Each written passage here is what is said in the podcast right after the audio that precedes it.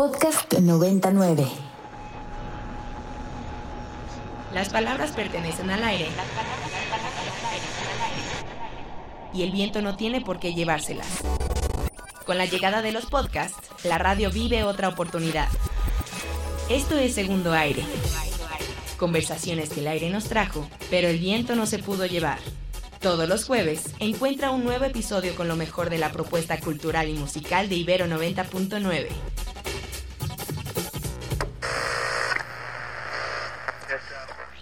En esencia, la radio es un acto instantáneo. Por años, lo que ocurría en las cabinas volaba por los aires hasta colarse en los recuerdos de sus fieles oyentes. A puras descripciones, estos radioescuchas contaron a otros de lo que se perdían si no escuchaban tal o cual programa. Este es un podcast donde intentamos recuperar los mejores momentos de nuestra Ibero 99. Resguardarlos es como acarrear agua con las manos, como atrapar viento con los dedos controlar el amor. Estoy escribiendo este podcast desde una soltería feroz. Mesa para uno, comida para dos, vino para tres. Esta mañana cuando llegué a la estación, en el segundo piso del edificio P de la Ibero, me encontré con un grupo de bomberos que vinieron a controlar una plaga de abejas atraídas por la miel que brotó de nuestras bocinas durante el cariñito 99. Si por alguna absurda razón usted no lo sabe, cada 14 de febrero, Ibero 99 celebra con corazones rojos a las víctimas de Cupido y se transforma en Cariñito 99. Durante ese día, nos dedicamos a mandar besos de piquito, poner las rolas más melosas y hasta perfumar los mails que mandamos. ¡Muac!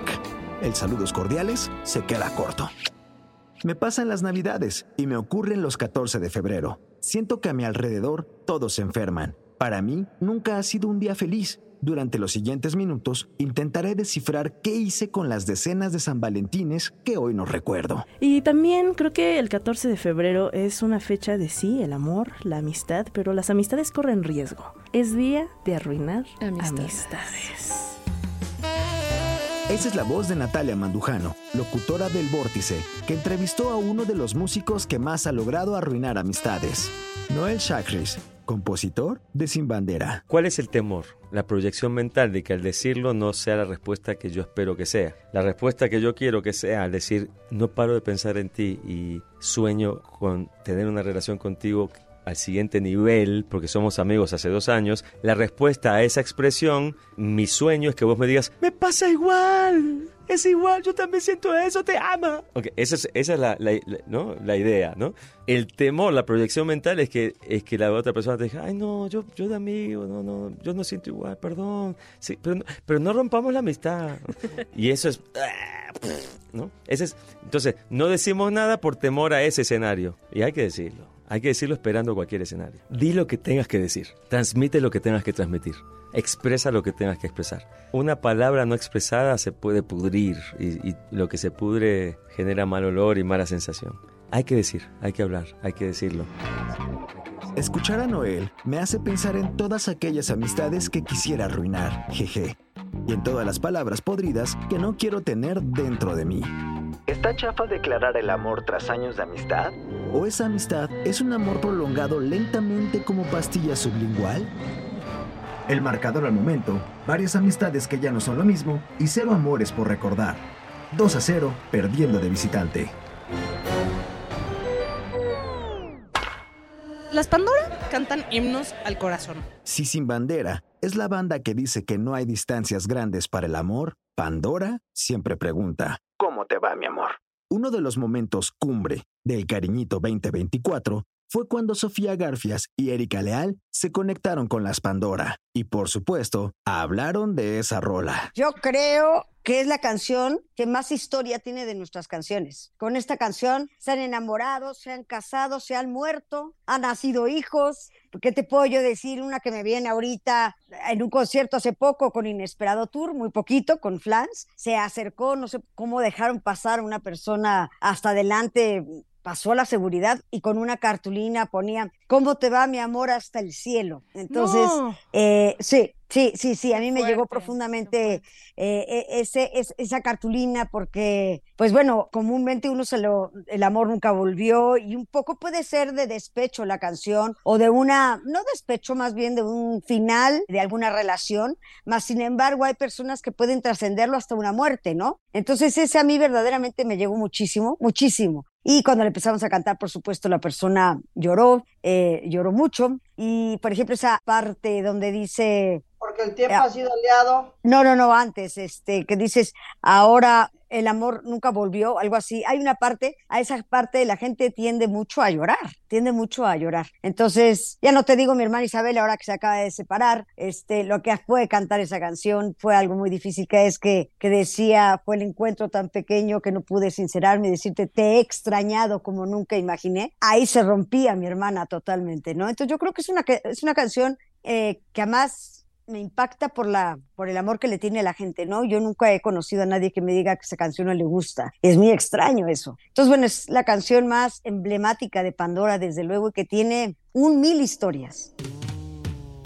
Si usted conoce a Sofía Garfias, jefa de contenidos de nuestra Ibero 909, en algún momento le ha presumido su playlist Rota en 2017. Y es que eso es lo que aterra del amor, quedar roto. Las Pandora tienen una canción que se llama así, Rota. Bueno, Rota habla exactamente de eso, ¿no? De, oye, este, o sea, puse toda mi fe en ti y guacal, pero me echaste para atrás como lo peor y me hinco ante Los Ángeles de verdad a, suplicar que esto pase. Es, es, dura, es dura la canción. Lo interesantísimo de esto es que está hecha por Gloria Trevi, que, que no te imaginas que Gloria de pronto escriba algo tan profundo, ¿no? Un dolor tan grande. Les juro que es la última vez que hablamos de Gloria Trevi.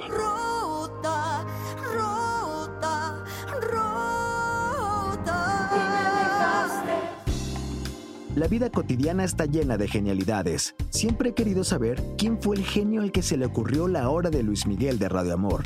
Es más, quién fue el científico de la radio que inventó Radio Amor. El otro día conocí, y esto no es una broma, a una poeta estadounidense que lleva tatuado su eslogan en el antebrazo. Solo música romántica. Ese es el sueño de quienes hacemos radio, que se tatúen nuestras campañas. En Cariñito 99 no hay hora de Luis Miguel, pero hay de Juan Gabriel. La persona que usa un look de Juan Gabriel así con lentejuelas con bombachos. Exactamente, Harry Styles. De hecho, hay un hilo en Twitter de Harry Styles as Juan Gabriel y hay una comparativa de los looks de Harry Styles con Juan Gabriel.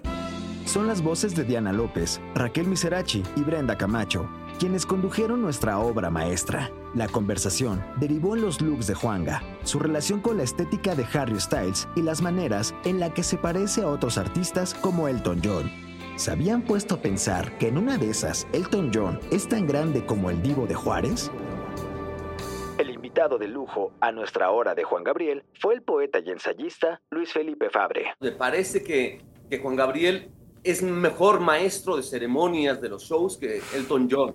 Sí, Creo que eh, a veces está más cerca de personajes menos obvios, digamos, ¿no? Que, que Elton John es como muy, digo, los trajes, la cosa de la gaitud, compositores de grandes éxitos, no sé qué, pero creo que Juan Gabriel, la capacidad de showman de Juan Gabriel, creo que incluso es mejor que la de Elton John. Porque Elton John no eh, baila. Exacto, Neta, se sienta al piano. No tira el alcohol en la cara mientras está interpretando su dolor de una manera dramática y bellísima.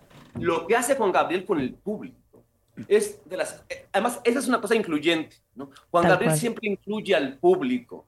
Eh, y me encantaba también cuando ya no podía cantar de todo bien y ponía nada más el micrófono y los conciertos eran. Se cantaban solos.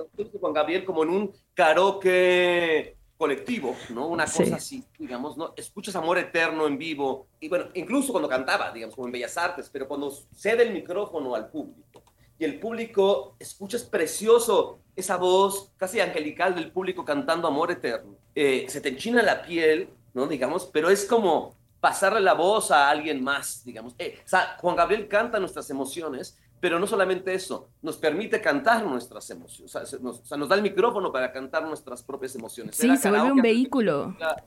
Exactamente, hay una cosa catártica, un karaoke catártico en los conciertos de Juan Gabriel. Bailas, cantas, lloras, y creo que ese es un talento distinto al de Elton John, ¿no? Digamos, ¿no? Concuerdo. Eh, a, que, por cierto, ese era el preferido de los de los de los de, Martita Sagún, ¿no?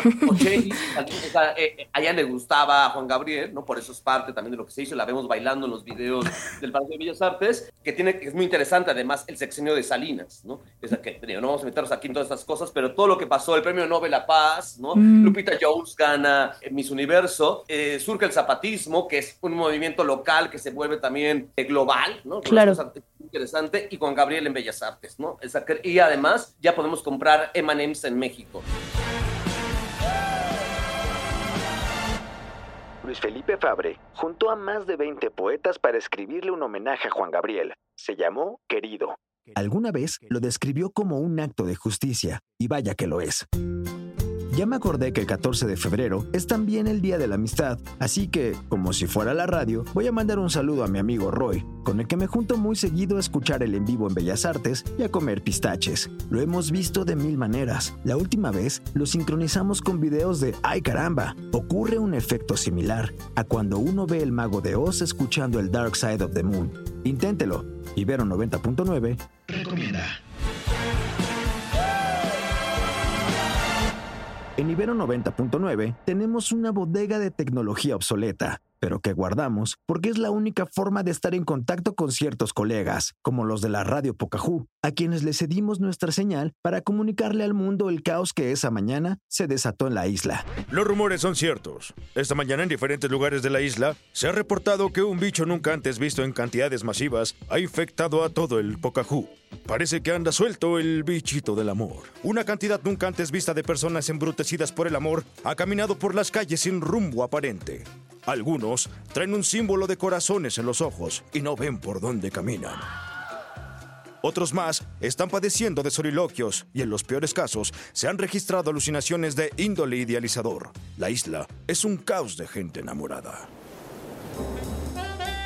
Un cúmulo de cocodrilos, encremados y encopetados, han salido de sus pantanos. Vestidos con sus mejores ropas, los cocodrilos han tomado la vieja práctica del jazz para intentar hacerse del corazón de las pocajutas. El saldo al momento, tres viejos caimanes enamorados, una colmilluda boda en puerta y muchas lágrimas de cocodrilo. El Centro Nacional de Cardiología, Dr. Calixto Ochoa, está rebasado en su capacidad hospitalaria. A la zona de urgencias han llegado miles y miles de pacientes con el corazón roto. Lo mismo ocurre en el Centro Gastroenterólogo del Pocahú, el Dr. Barriga Barragán, donde centenares de pacientes llegaron esta mañana quejándose de un fuerte dolor estomacal. Refieren sentir mariposas revoloteando en su interior.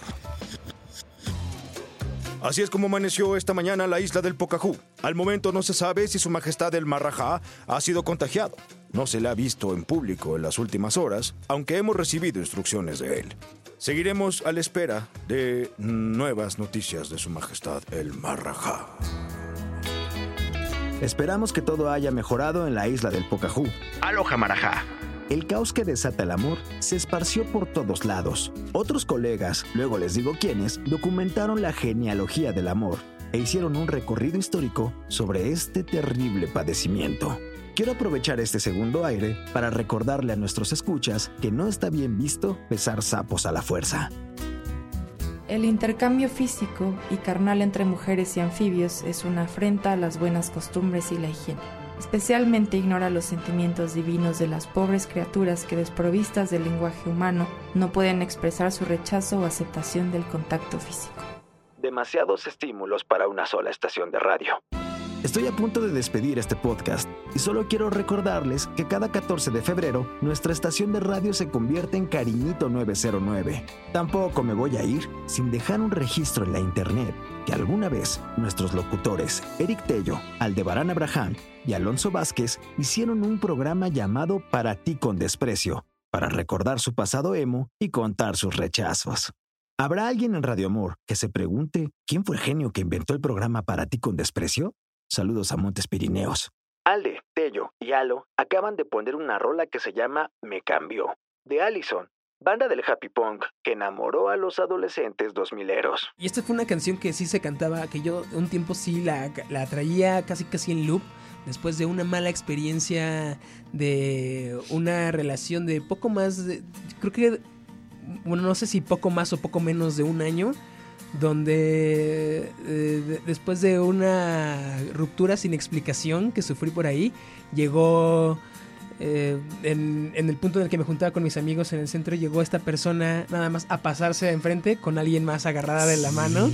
Y fue como que se me caía el mundo en ese momento. A sangre fría. A sangre fría. Se, atrevió a, pasar donde yo siempre me juntaba todas las tardes con mis amigos después de la prepa, y en primero de prepa. De fronteó, dirían Sí, sí, sí.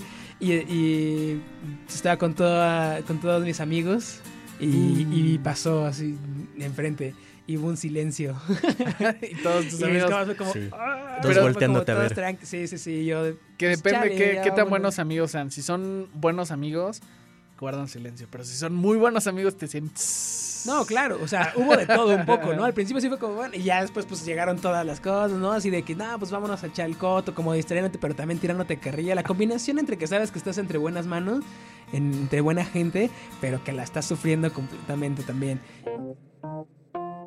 Ahora sí es momento de despedir este segundo aire dedicado al cariñito 99. Amor y agradecimiento a todos los corazones que se crucen en nuestro camino y a los amigues que escuchan cuando todo lo que salía bien termina saliendo mal. El guion y la voz de este episodio son de Daniel Maldonado. La edición es de Ricardo López y Sofía Garfias. La producción es de Ana Valencia, la vampiresa, quien pasó una hora del cariñito dedicando canciones cochinas junto a Rox Aguilar. Si nos tienes un poco de amor, ranquea este episodio, por estrellitas y demás. Hasta la próxima. ¡Muac! Ya sea algo más candente o algo más amoroso,